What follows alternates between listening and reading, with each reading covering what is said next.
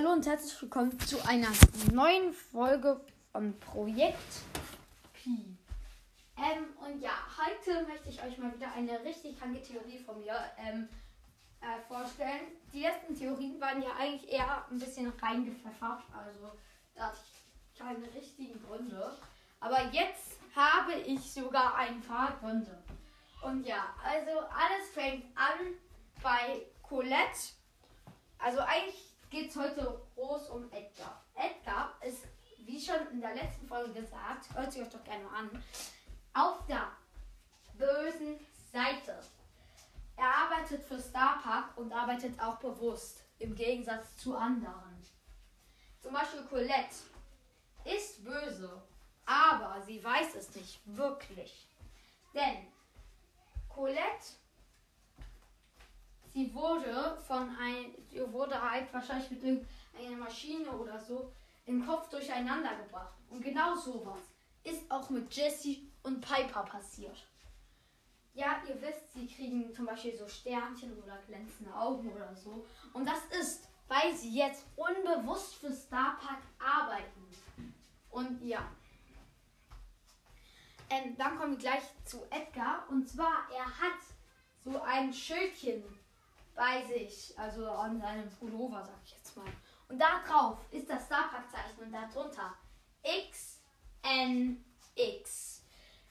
Erstmal habe ich jetzt, würde ich sagen, glaube ich, dass bald ein Brawler kommt, der mit X anfängt und der auch für Starpark arbeitet und, und wahrscheinlich sogar von Edgar gebaut wird. Und jetzt kommen wir zu Rico und Nani. Rico, ähm, wie wir wissen, ist der ist, sagen viele, dass Rico mit Piper zusammen ist. Das mache ich jetzt mal hier rein und deshalb wurde auch Piper eine Gehirnwäsche unterzogen, damit sie nicht weiß, was mit ihrem Freund Rico passiert. Genau dasselbe ist bei Jessie. Sie, bei ihr ist das mit Nani und wahrscheinlich, Leute, wahrscheinlich wird es nicht mal lange dauern, denn halt kriegt auch Pam so eine Gehirnwäsche, nenne ich sie jetzt mal. Ja, Vielleicht ist Pam auch standhaft und vielleicht arbeitet sie sogar für Star Park. Aber auf jeden Fall glaube ich, dass bei Nani das Nani für das N in dem drin ist. Und bei Rico ist es ja so, dass er, das ist, war noch nicht immer so, ich weiß nicht, ob es jetzt auch vielleicht nicht mehr da ist, aber er hatte ein großes, also, also er hatte oder hat ein großes X auf seinem Rücken. Und ich habe ein Video von Clash Games geschaut und er hat da drin gesagt, ähm, dass das auch der Bossroboter hat.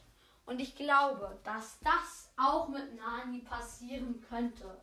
Und dass das von Edgar oder einem mysteriösen Brawler, der mit X anfängt, beginnt, äh, macht. Außerdem haben, kennen wir auch schon den, ähm, jetzt kennen wir auch schon den Schrottplatz. Und ich weiß nicht, ob das vorher die Belagerungsmaps auch schon das Schrottplatz darstellen wollten. Aber wenn ja, ist irgendwas mit ihm passiert. Außerdem könnte es sehr gut sein, sogar dass Pam Starbuck arbeitet. Aber auf jeden Fall, Pam hat irgendwas mit Brawl Stars richtig zu tun. Ja, das klingt jetzt doof, das hört sich jetzt dumm an. Aber ich meine das nicht so wie Crow und so, die alle in Brawl Stars sozusagen drin.